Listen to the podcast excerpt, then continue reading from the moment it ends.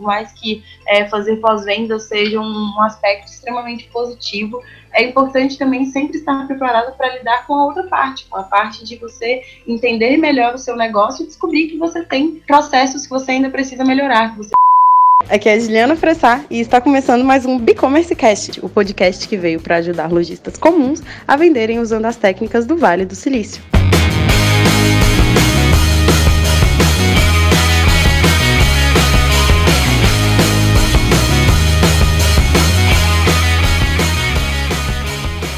Esse é um e-commerce cast especial, não vai ter a participação do Rodrigo. Ele me chamou para esse desafio de falar um pouquinho mais com vocês sobre pós-vendas, que é um assunto que eu amo, que é uma coisa que eu faço todos os dias no meu dia a dia, ajudar lojistas é, de verdade que estão ali na rotina de balcão, na rotina de atendimento, é, vivendo e experienciando o varejo físico todos os dias, a entenderem, começarem a descobrir o seu próprio processo de pós-vendas. E com isso eu aprendo muito todos os dias, eu estudo muito todos os dias. E eu gostei muito da ideia de vir aqui compartilhar um pouquinho mais com vocês no e-commerce cast, é, que é um projeto incrível do Stay, que eu acho que é, é uma outra oportunidade, uma outra cara para a gente poder falar sobre assuntos muito interessantes de um outro jeito na rotina de vocês. Bom, eu queria começar falando sobre expectativas. a gente cria muita expectativa em relação a tudo que a gente vai inserir em um negócio, porque obviamente tudo que você, que um, um empreendedor, que uma pessoa faz dentro de um negócio é feito com a melhor das intenções, com a melhor das expectativas de obter sucesso, de conseguir é, alcançar um bom resultado, alcançar uma boa métrica com aquilo dali. E especialmente quando a gente fala em relação ao atendimento, em relação à experiência do consumidor, que é um assunto que só se fala disso, né, dentro de varejo, dentro de vendas, hoje em dia só se fala do consumidor, só se fala da experiência que esse consumidor vai ter com o estabelecimento, com a, a, o ponto de venda, ou seja lá qual, qual aspecto desse negócio que a gente está falando. É, então, eu queria começar falando sobre clareza, sabe? É muito importante a gente pensar que fazer pós-vendas e começar um processo de entender o que, que é essa relação que você tem com o seu consumidor, essa relação que você tem com a pessoa que, que compra o seu produto, que compra o seu serviço, que compra a sua solução, é, você precisa entender que esse vai ser um processo de descobrir, descobrir clareza, de descobrir é, o, o, que está acontecendo que você não via antes, o que está acontecendo que você não entendia que acontecia, e vai ser uma descoberta um pouco dolorosa em alguns momentos, né? Porque vai ser doloroso você descobrir que alguns dos seus clientes realmente não vão comprar de você novamente, que algumas pessoas ficam insatisfeitas e não tem absolutamente nada que a gente pode fazer sobre isso, porque algumas pessoas realmente vão deixar de comprar é, de, algumas marcas e isso vai acontecer. Então, por exemplo, essa expectativa de se frustrar é uma boa expectativa também, sabe? Porque por mais que os resultados sejam incríveis, por mais que é, fazer pós-venda seja um, um, aspecto extremamente positivo, é importante também sempre estar preparado para lidar com a outra parte, com a parte de você entender melhor o seu negócio e descobrir que você tem processos que você ainda precisa melhorar, que você ainda precisa aprimorar. E, e fazer pós-vendas é descobrir isso, é descobrir que a gente ainda está muito longe do ideal, principalmente nessa parte do que diz respeito ao dia a dia, a operação de todos os dias acontecendo dentro da loja. É, mas a parte muito boa e muito positiva de descobrir algumas coisas não tão boas assim sobre o seu negócio, sobre a sua operação, é que a partir disso você consegue definir uma estratégia. Quando você descobre onde você erra, quando você descobre onde você perde o seu cliente, quando você descobre é, alguns dados que você nunca tinha visto dentro do seu negócio, é, depois de começar um processo de pós-vendas, você consegue definir uma estratégia mais clara, você consegue ter acesso a mecanismos, é, e aí entraria, por exemplo, ter uma ferramenta é, à disposição com muitas funções porque de início o que, o que precisa para um pós-vendas acontecer, para um, pós-vendas dar certo, é você conhecer esse pós-vendas, né? E aí depois vem a parte de utilizar das estratégias e utilizar é, bem cada uma das funções e tudo isso acontecer em simultâneo e acontecer sendo realizado testes, e acontecer sendo realizado é, ações, né? Que aí vem a parte que é, é, eu acho que é o terceiro passo de um, um pós-vendas bem estruturado, um pós-vendas que, é, que realmente é fazer pós-vendas, né? que é você entender o seu negócio, você coletar seus dados, você analisar esse dado de uma forma clara, de uma forma inteligente, de uma forma desapegada, né, de você entender que, que aquilo dali são os seus consumidores te dizendo alguma coisa sobre o seu produto, sobre a experiência que você oferece dentro da sua loja, e depois disso você traçar um plano de ação, você ter é, estratégias, você ter a ferramenta correta, você ter é, clareza do que, que você quer fazer e aí agir, porque é, muito do pós-vendas é aquele medo, né? Aquele medo de, de oferecer algo, aquele medo de enviar algo e o cliente não gostar tanto assim. É, e as ações precisam ser testadas. É claro que a gente não estou não, não falando da gente saturar né, um cliente com, com ações e com ofertas e com com experiências que vão acabar sendo negativas para ele de tanto que aconteceram, mas os testes são importantes, são os testes que a gente entende é, como que, que aquilo pode dar certo, como que aquela estratégia pode ser melhorada, como que esse plano de ação pode ser refeito, repensado, reestruturado sempre para que ele fique cada vez melhor. E é muito sobre você entender também a permissão do seu consumidor, a permissão do seu cliente, e entender que ele quer que você fale com ele, quer que você é, esteja presente na rotina dele. É, tem um dado muito legal, tem uma pesquisa muito legal, eu posso deixar aqui, ela é em inglês, mas é uma pesquisa muito relevante, é uma pesquisa muito interessante também, é, com muitos dados sobre é, programas de fidelidade, sobre lealdade no varejo, experiência do consumidor, que é, lá tem uma, um, um dado em específico que é muito legal, que diz que 60% dos consumidores gostam muito mais da experiência em lojas físicas do que quando eles compram online. Então, assim, a gente tem, tem essa, esse medo muito grande do digital, esse receio muito grande do que, que o digital vai fazer com o comércio, do que, que ele vai fazer com as lojas físicas, não vai fazer nada, sabe? É, por mais que a gente goste muito da tecnologia, por mais que nós sejamos vistos gostamos muito do conforto e que a gente se adaptou muito rápido, né? Essa era do, do comodismo, de ter tudo a, a, um clique, a um toque de um botão, e a gente gosta muito disso. A gente ainda é animal, a gente ainda gosta do olho no olho, a gente ainda gosta de se mover, de ir a lugares, de ver lugares. Então, a experiência do físico, ela não morre, ela não é condenada. Eu acho que é uma previsibilidade muito apocalíptica. Achar que é, todo mundo vai, de repente, se adaptar somente ao digital e tudo mais. E tem pessoas que realmente vão seguir essa tendência, porque é, tem gente que tem essa personalidade mesmo, mas é, o comércio físico ele, é, tem muito, muito público, muita área e muita chance de, de continuar sendo o que é, apesar de qualquer tecnologia que apareça, porque nós ainda somos bichos necessariamente é, humanos, né? E nós gostamos de contato. É, bom,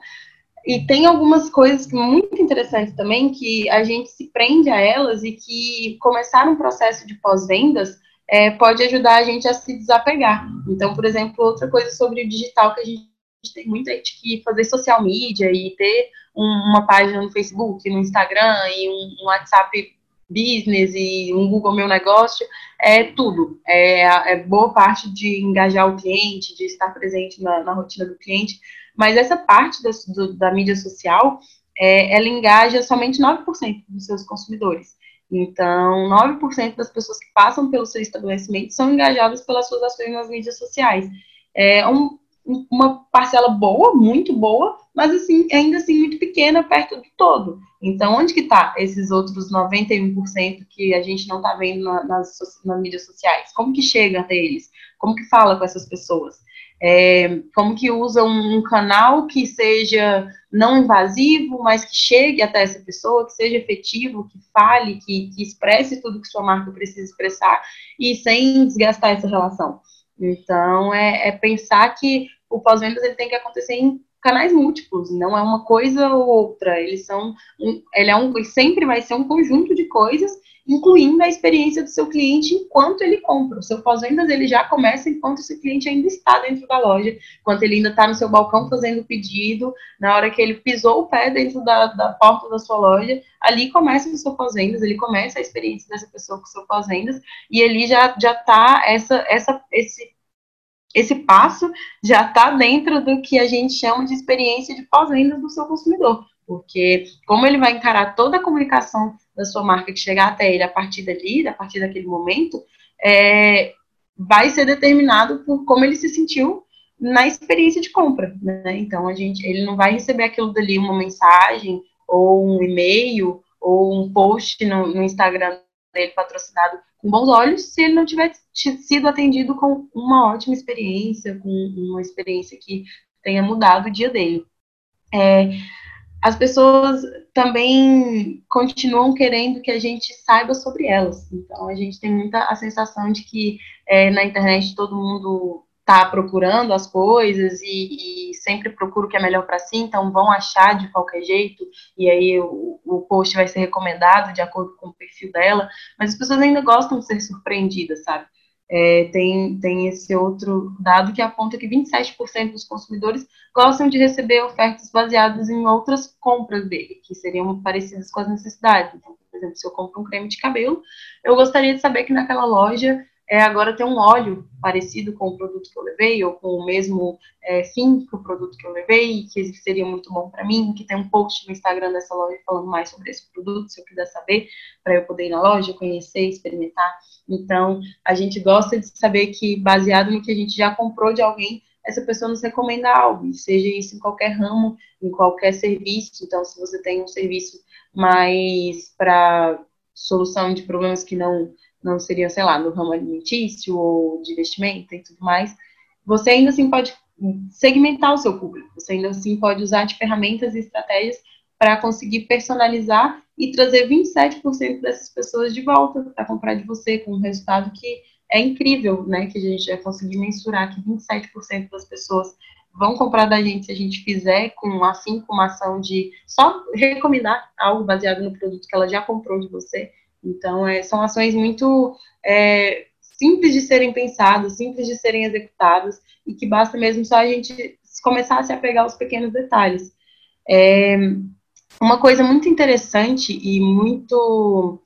que gera muita dúvida sobre pós-vendas também é a informação do cliente. Como que eu vou fazer pós-vendas? Que tipo de informação que eu preciso ter dessa pessoa? Eu preciso ter muita informação, porque para personalizar, eu preciso saber muito sobre essa pessoa. Na verdade, para personalizar, você precisa saber muito sobre o seu negócio, né? E sobre o que, que você está vendendo como que um produto se relaciona com o outro, ou como que um produto se relaciona com o momento de compra do seu cliente. É, mas informação sobre a pessoa, é, 76% dos consumidores dizem que eles é, participariam de um programa de fidelidade com mais facilidade se ele pedisse só nome e telefone. Então, assim, as pessoas não querem dar muitas informações sobre elas, elas não querem que você saiba é, entender toda a vida dela, ela só quer que você saiba sobre o seu produto e como o seu produto se encaixaria no perfil de compra dela, no, baseado no que ela já compra de você, no que ela já te deixa saber sobre ela, que é como ela compra e com que frequência ela compra, é, baseado nessa frequência, como você pode fazer com que ela adquira um outro produto numa frequência menor. Então, são essas coisas que ganham os consumidores, né, que fazem com que eles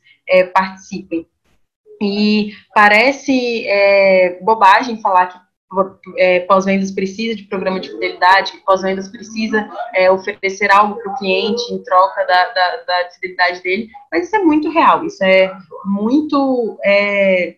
palpável de, de saber, de ver, que as pessoas participam, as pessoas aderem mesmo, a gente tem muitos cases de sucesso no mercado, é, de, de, grandes players mesmo, não só de, de varejo, mas de muitos outros mercados, que têm muito sucesso oferecendo recompensas, oferecendo gamificação é, nos seus aplicativos, nas, nos seus processos de venda, e isso é, é nítido quanto isso muda a experiência do, do cliente, quanto isso muda a experiência do consumidor com a marca, e o quanto faz com que ele enxergue é, essa marca de um jeito diferente, de um jeito novo, de um jeito que ele não veria se ele só entrasse lá, comprasse, voltasse, porque recebeu uma propaganda e fosse esse ciclo.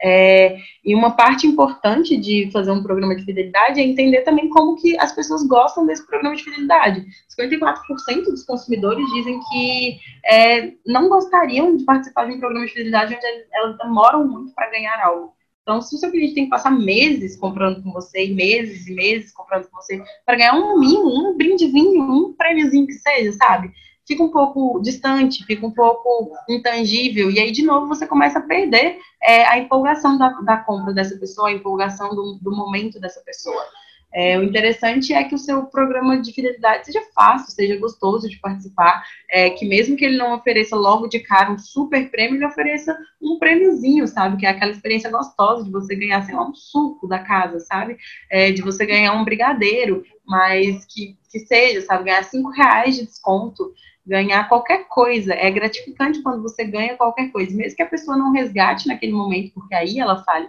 não, eu vou continuar juntando meus pontos e eu vou continuar é, comprando para ganhar um prêmio melhor. E aí a decisão é dela, a gamificação é dela, ela continua engajada, ela continua é, com aquele gostinho de estar participando do seu programa, de ter algo para acumular, de, da sensação de querer voltar logo para consumir de novo, para acumular mais. Então, é gamificar essa experiência do cliente com o seu pós-vendas é muito positivo de, de várias maneiras.